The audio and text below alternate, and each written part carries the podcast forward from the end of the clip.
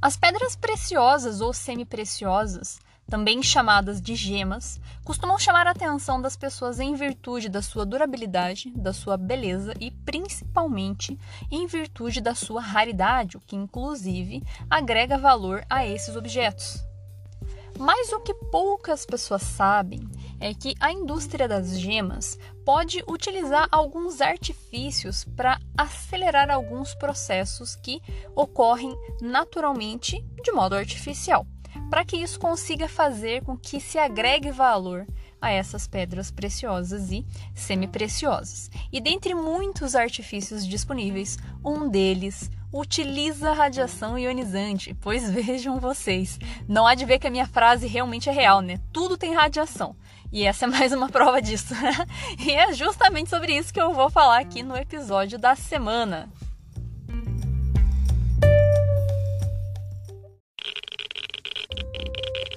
Radiation detected. Red dot.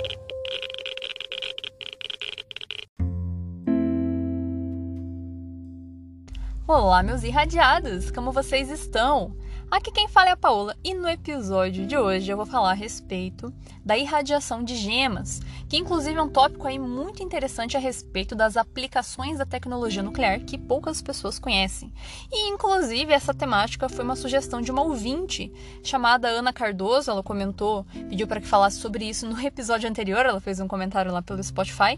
Ana, muito obrigado pela sua sugestão. Eu espero que o que eu aborde aqui atenda às suas expectativas. E, e antes de eu falar a respeito do tema, claro, como sempre as minhas considerações iniciais. Começando, como sempre, com os agradecimentos a todos vocês que me escutam, que me acompanham aqui pelo Spotify ou por outras plataformas do podcast, me acompanham pelo Instagram, pelo TikTok e vice-versa, tá? Muito obrigado, acho isso sempre muito legal. Vejo os comentários no Spotify, acho legal também. É, e também queria comentar outras coisas aí que tem relação com o canal. E eu não lembro se eu falei no episódio passado, mas Todavia, não custa falar de novo. Na semana passada, eu havia participado de uma entrevista com o pessoal da, do Cruzeiro do Sul, que é a faculdade, a Universidade Positivo. E eu dei uma entrevista vestida de Madame Curie, inclusive. e vestida de Madame Curie. É, e mostrei algumas coisas radioativas, expliquei alguns conceitos para o pessoal porque eles estavam fazendo uma feira de profissões, então eles estavam gravando e documentando tudo. Depois eu vou deixar o link lá no Instagram para quem tiver interesse em assistir, é bem simpático. Só que é engraçado, né? Porque eu tô parecendo uma véia falando, eu grito para falar, porque como eu tava sem o retorno no ouvido, tava muito barulho, a impressão que dá é que eu tava falando baixo. Então daí no vídeo saiu parecendo que eu tava gritando e o meu sotaque paranaense ficou super destacado. A gente tem a radiação aqui, gente! Nossa, Jesus Cristo! Nossa, gente, eu falo assim de verdade aqui no podcast, vocês escutam o meu sotaque? Pelo amor de Deus! Enfim, isso é uma coisa que eu achei muito divertida, achei bacana. Tem outro vídeo meu lá também no YouTube, que eu vou disponibilizar o link, porque eu participei de uma. Ah, também de uma videoaula, digamos assim, com o pessoal da Uninter. E eu falei a respeito de proteção radiológica, né? Um pouco mais específico. Mas o início ele é bem introdutório, bem bem didático, então também para quem tiver interesse eu vou disponibilizar lá pelo Instagram. Ah, enfim, é para vocês assistirem. Duas outras coisas muito interessantes que aconteceram diz respeito a um rapazinho chamado Gianluca, que ele entrou em contato comigo pelo Instagram e ele está cursando o ensino médio, ouviu falar a respeito de radiações e radioatividade, que é bem a época da escola que a gente ouve essas expressões, né? Faz trabalho, procura temas a respeito. Ele estava lendo sobre a Segunda Guerra Mundial, viu sobre as bombas atômicas, foi ver o que era fissão e fusão e adorou o tema, né? E ele estava pensando a respeito de fazer física e coisas né, do tipo para trabalhar com proteção radiológica, tal como eu faço. E eu convidei para é, eh, me acompanhar lá na, univers... na faculdade onde eu trabalho, né? Eu trabalho na Elapel. E ele veio, como ele é aqui de Curitiba, fica mais fácil, né? Ele foi, apresentei tudo para ele e eu achei muito legal a experiência porque eu sou da minha área atualmente, né? eu trabalho com o que trabalho, porque me foi apresentado no ensino médio, né? Então, eu acho muito importante essas ações de explicar para as pessoas, né? Se dá para dar a oportunidade para alguém vir ver pessoalmente, eu acho que isso pode mudar é, coisas muito relevantes né? no destino da vida da gente, nas escolhas que a gente vai fazer no futuro. Então, se você que está me ouvindo é de Curitiba, quer visitar alguma coisa, né? Quer visitar a faculdade onde eu trabalho, ver alguns equipamentos, ver os objetos radioativos pessoalmente pessoalmente, é, ou então conversar com o físico Ivan, né, que trabalha comigo, né? A gente tem umas coisas para mostrar também, cara, mandem mensagem. a gente, tudo que der pra gente abrir de oportunidade, a gente abre. E por fim, professor Fábio Melo, lá de Pernambuco, lá longe, né? Eu falo aqui de Curitiba, também entrou em contato comigo pelo Instagram, a gente estava conversando. Ele tem um projeto fantástico que acho que é Os Caminhos da Radiação. Se eu não me engano, esse é o nome, é um projeto que ele está fazendo com os alunos dele. E aí eu propus para ele, né, fazer uma palestra virtual, já que infelizmente não tenho dinheiro rico para ir viajar para lá. Mas uma palestra virtual, pelo menos para os alunos ali adentrarem o tema. Eu já tinha feito uma no cursinho em ação que tem aqui em Curitiba, acho que já até comentei, e foi fantástico, né? Os alunos gostam dessa interação para ver coisas, a, a, ir um pouco além do teórico, né? Então eu sempre tenho coisa para contar, acho muito legal. Enfim, é, e ele entrou em contato, né? E eu vou fazer essa palestra aí na semana que vem, vou ver se dá para gravar para pôr no YouTube para vocês também. Enfim, mas estou compartilhando isso pela mesma razão que eu compartilhei a história anterior. Se você que me escuta é professor ou se você é aluno de faculdade ou alguma coisa e você gostaria de me ouvir falar a respeito do tema, cara, manda uma mensagem para mim, a gente programa, a gente agenda e boa, né? Se falou radiação, me chama. e agora respondendo uma pergunta que me fizeram pelo Spotify, eu vou responder aqui porque eu não. Quando geralmente é pelo Instagram ou pelo TikTok, eu respondo no próprio aplicativo, mas lá no Spotify não dá para responder. Que é do Vitor Gabriel. Ele perguntou o seguinte lá no episódio onde eu falo a respeito de datação com carbono. Quando o carbono decai por completo, como que eles fazem né, para fazer a datação? Eles vão ter que usar outros modos para conseguir fazer essa estimativa de tempo, né? Quando é uma coisa muito antiga, tipo mais de 50 mil anos, a gente realmente já tem um decaimento muito grande da, e a concentração de carbono 14 diminui. Então, essa é uma técnica que fica muito imprecisa, não pode ser usada. Aí tem que ser utilizadas outras alternativas, tal como eu abordo no próprio episódio. Muito obrigado pela pergunta, inclusive.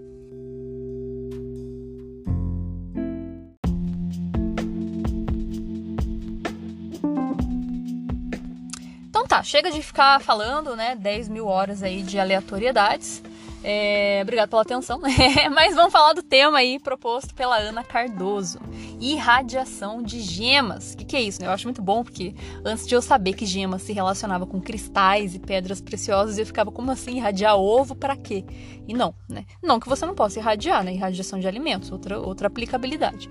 Mas aqui no caso as gemas que nós nos referimos diz respeito a pedras preciosas. Inclusive tem um documentário a respeito disso bem curtinho no YouTube, muito legal que fizeram lá no CDTN, que é o Centro de Desenvolvimento de Tecnologia Nuclear, no Brasil, Minas Gerais e mostra como que é a sala de radiação e tudo mais, muito, muito bacana. Recomendo também quem quiser, né, ou procura no YouTube, me chama lá no Instagram que eu passo o link. É, mas basicamente, né, para que, que serve essa, para que, que se irradia uma gema, uma pedra preciosa? Basicamente, porque a radiação ionizante ela tem a capacidade de fazer, dentre muitas outras coisas, alteração molecular, alteração estrutural. E isso, quando aplicado para gemas, pode fazer com que elas sofram algum tipo de modificação, principalmente com relação à sua cor. E isso faz com que haja mudança no valor. Então é para isso que você irradia. Normalmente, as pedras preciosas, a cor que cada pedra preciosa tem, vai sendo adquirida ao longo do tempo em virtude de processos que acontecem naturalmente, como por exemplo exposição à luz e coisas do tipo. É, então, você usar radiação ionizante é como se você estivesse acelerando esse processo e fazendo essa modificação de cores de modo acelerado e fazendo, portanto, aquele, aquela pedra preciosa que anteriormente poderia não ter um valor tão grande, né, ficar valendo muito dinheiro, por assim dizer. Além disso, a gente também usa a radiação ionizante para induzir essa mudança de cor por uma razão muito bacana. Em virtude da gente conseguir controlar muitos parâmetros durante essa exposição, a gente consegue, com base no estudo do que é composto essa pedra preciosa, a gente consegue escolher a cor que a gente quer fazer esse cristal, essa pedra, né? Adquirir. Então a gente consegue controlar a cor dentro das possibilidades. E isso é uma coisa incrível que, de modo natural, ou seria muito difícil ou demoraria muito e muito tempo.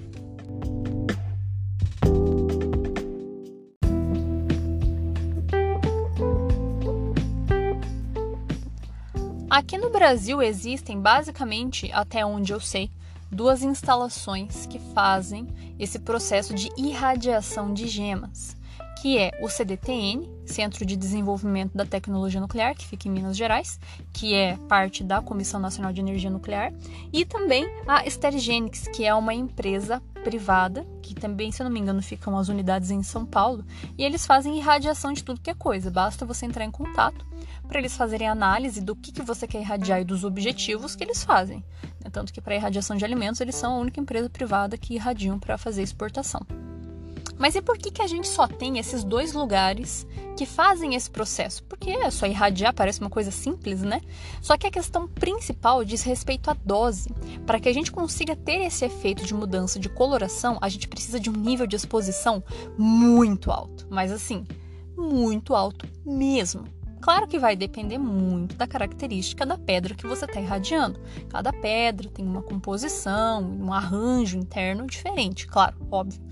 Mas de qualquer maneira, a gente precisa de doses que são muito grandes para conseguir fazer essa mudança de coloração. Então, por isso que são esses lugares que fazem. E além disso, mais interessante do que isso diz respeito justamente aos tipos de radiação que a gente pode usar para fazer essa mutação de cores, tá? Vejam vocês, fazendo uma divisão aqui do aspecto físico das radiações que nós temos, a gente pode ter irradiação com radiações eletromagnéticas e irradiação com radiações de partícula, tá? Radiações eletromagnéticas. Quais que a gente consegue utilizar para poder fazer essa mudança de cor? Luz visível e ultravioleta, que são não ionizantes e inclusive estão disponíveis na natureza. Dentro da natureza é o que faz o processo natural de mudança de cor, que leva muito tempo, mas né, são elas aí que estão disponíveis. E nós temos as ionizantes, que pode ser o raio-x por meio de um acelerador linear, ou então radiação gama, que é por meio da radioatividade de fontes como o cobalto 60, por exemplo. É uma ótima fonte para fazer radiação de gemas, inclusive é a mais utilizada, por causa da intensidade da radiação emitida por ela. Né? Bem energético, bem uma dose bem disponível, bem intensa, né? Então é uma fonte bem utilizável, dá uma boa uniformidade de coloração e é bem variável, né? É, ali você consegue variar a intensidade da dose com o tempo. Você quer mudar para uma certa cor, você sabe que tem que chegar em tanto de dose que corresponde, no caso da fonte radioativa, já que você não consegue mexer nesse parâmetro de modo direto, ao tempo de exposição, né? Então você deixa mais tempo, menos tempo. Tem pedras preciosas que mudam rapidamente de coloração com doses não tão grandes. Tem pedras preciosas que precisam de um tempo de exposição maior, tipo uns dois meses irradiando, por exemplo, né? A uma certa taxa de dose ali. Então são coisas variáveis nesse aspecto, né? Mas a radiação gama emitida por fontes como a de cobalto são muito boas, costumam ser empregadas.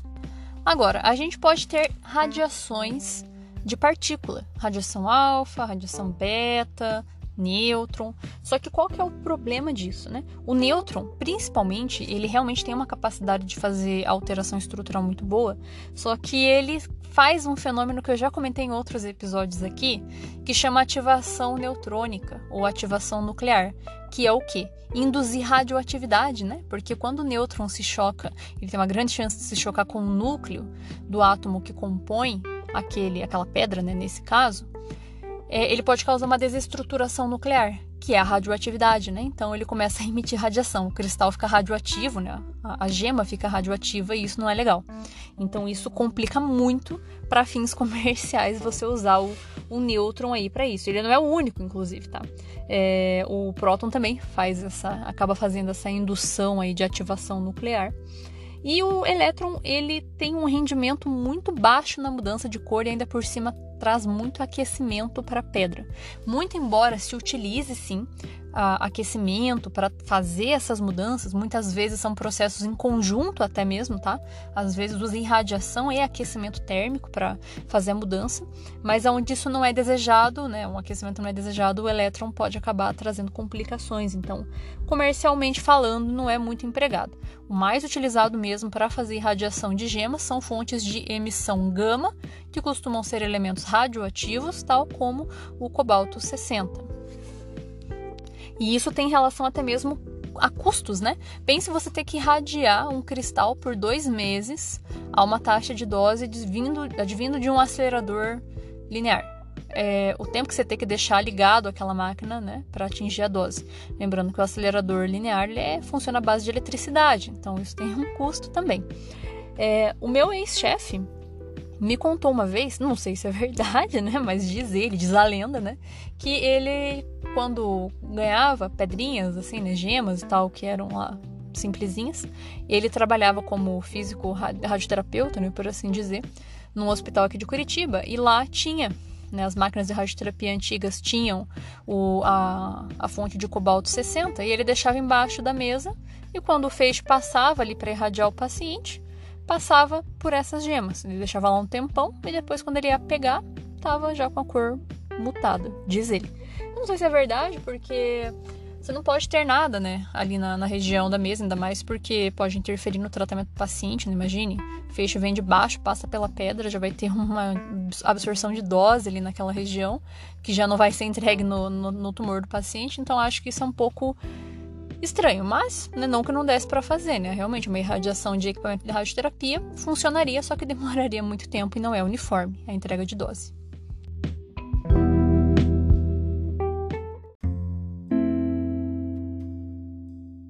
Uma coisa muito curiosa que eu li a respeito da irradiação de gemas, inclusive eu estava né, pesquisando para falar a respeito desse assunto, e eu leio muito em dissertações de mestrado ou doutorado que as pessoas escrevem lá nas pesquisas que elas fizeram.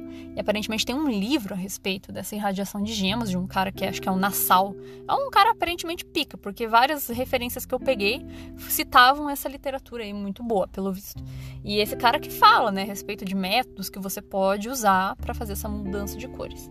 Só que aparentemente a dose de radiação exata é meio secreta, pelo que descreveram a maioria das pessoas ali nos, nos seus trabalhos acadêmicos. Tipo, ele explica como você pode usar e etc, os métodos, mas a quantidade exata para induzir tal cor é meio, sei lá, meio, meio obscuro, assim. Então daí você tem que pesquisar, ó, o laboratório tem que pesquisar e descobrir. Mas de qualquer forma, minha pergunta é muito interessante, né? Beleza, a gente entendeu que usa radiação ionizante aí para mudar as cores do cristal e blá blá blá, mas como que a radiação faz isso exatamente, né? Como que a radiação ionizante consegue mudar a cor? Demora, né? A gente viu que, claro, depende do, da pedra, né? Mas demora um pouco ali para fazer essa mudança. Mas como que ele consegue? O que, que a radiação faz? Radiação ionizante, né? Mais propriamente dito. Mas até a não ionizante também faz, né? Mas demora mais. Enfim, tô patinando aqui no molhado. Bom, a radiação ionizante, como eu comentei, ela tem a capacidade de fazer alteração estrutural e ela faz isso justamente com as estruturas moleculares das pedras preciosas. As pedras preciosas, elas não são um composto puro, elas têm uma mistura ali de vários minerais que dão as características que elas têm. E até onde eu sei, a cor que essas pedras possuem geralmente são causadas por impurezas. Então, quando você irradia, né, acontecem ali basicamente três fenômenos de interação da radiação eletromagnética com a matéria, mais propriamente dito, é, que é o que faz com que haja essa alteração estrutural, tá? molecular, claro, que seria o efeito fotoelétrico, o efeito Compton e a radiação secundária espalhada ali pelo, pela irradiação da própria pedra, que eles chamam de build-up. É, e inclusive tudo isso contabiliza, né, quando você vai estimar a dose que aquela rocha precisa receber para ter a mudança de cor. Rocha não, pedra. Sei que a galera da geologia tem essas mudanças né, de termos aí. Pedra, pedra preciosa. O efeito fotoelétrico e o efeito Compton, e também esse build-up, né, que é essa radiação secundária, eles fazem alterações na parte da camada eletrônica dos átomos, tá? Então eles fazem com que esses átomos se desestabilizem eletronicamente ali na eletrosfera e eles são obrigados a se reorganizar? E nessa reorganização, vai reorganizando, reorganizando e reorganizando, até que se dá, em algum momento ali, uma alteração estrutural em virtude desses efeitos de interação. Inclusive, nas literaturas que eu li a respeito, dizia que existem quatro teorias a respeito do porquê que esses cristais com essas alterações sofrem essa mudança de cor. E isso varia de acordo com o mineral que você está irradiando. Então, pode ser a teoria do campo cristalino, teoria do orbital molecular, teoria de banda e teoria de fenômenos óticos, que são os que justificam essa mudança de cor. Vou ser sincera, li todos eles e não entendi nada. Só entendi no final das contas é que cada cristal, cada pedra sofre esses processos de interação da radiação com a matéria, em virtude dessas teorias. Isso vai gerar uma mudança de cor característica e por essa razão os cristais têm uma limitação do quanto que eles conseguem variar de acordo com a tonalidade. E muito embora tenha esse mistério relacionado à dose de radiação como a literatura me trouxe, eu encontrei uma outra literatura que tinha ali pelo menos um referencial de dose para dois tipos de pedras preciosas. Para o topázio, Diz a literatura que uma irradiação de 50 a 200 grays é o necessário para você ter mudança de coloração. E para fins de comparação, 4 grays a gente morre, tá? Nós, seres humanos biológicos, 4 grays da síndrome aguda das radiações, você vai de arrasta para cima. Então, para um cristalzinho ali, né, para uma pedra preciosa, não faz nem cócegas. A zircônia, olhem só, você tem que conseguir irradiar com doses de 1 a 10 quilograys, ou seja, de 1000 a 10 mil grays. Cara, é muita radiação, mano. Você tem que deixar essa pedra lá no irradiador por muito tempo para chegar nessa dose, para você conseguir ter essa mudança de cor perceptível. Legal que muda, né? Mas é surreal. E muitas pedras, inclusive, depois do processo de irradiação, ainda continuam, né, os seus processos internos de reorganização e vão mudando de cor ao longo do tempo. Curioso, né?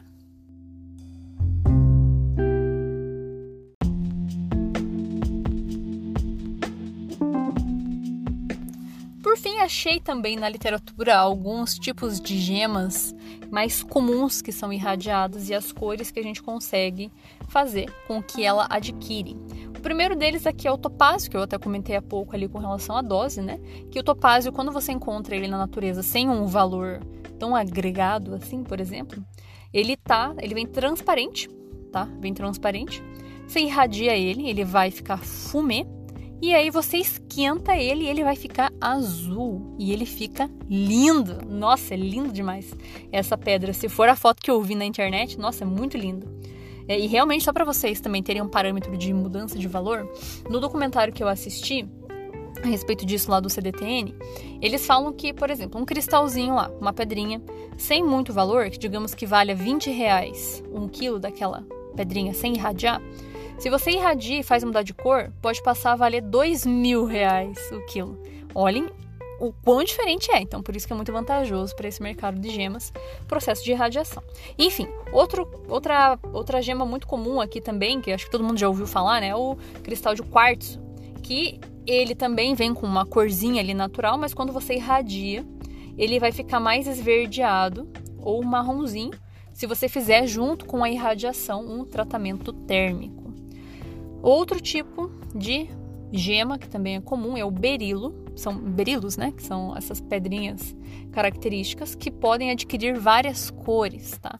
Eles são transparentes, mas se você irradia pode ficar amarelinho, verde, rosa e azul, muito bonito também. Outro tipo aqui que está listado na nossa, no nosso material são as turmalinas, que se você irradia, elas já são meio rosinhas, bem clarinho, mas se você irradia, ela vai ficar um rosa mais intenso ou vermelho.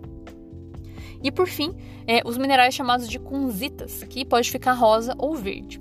E aí eu achei uma coisa muito interessante que diz respeito a uma das pedras preciosas, se não a mais preciosa, que todo mundo conhece, que é o diamante, né? O diamante transparente lá, né?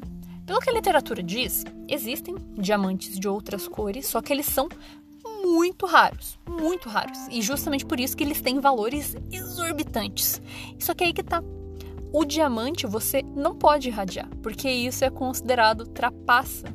Porque justamente o que faz o cristal, né, o diamante colorido ser tão absurdamente caro é pela raridade. Se você consegue induzir essa coloração, ele já não fica tão raro assim, né? então aí por essa razão Nesse caso é, de, de cristais, né, de cristal, de diamantes, processo de irradiação não pode ser aplicado em virtude dessas questões comerciais, não em virtude da questão física ou química. De fato, ele muda, mas aí é considerado trapaça, como se o resto não fosse, né? Mas tudo bem. Né? Vamos lá, vai lá, né? O diamante é um negócio à parte.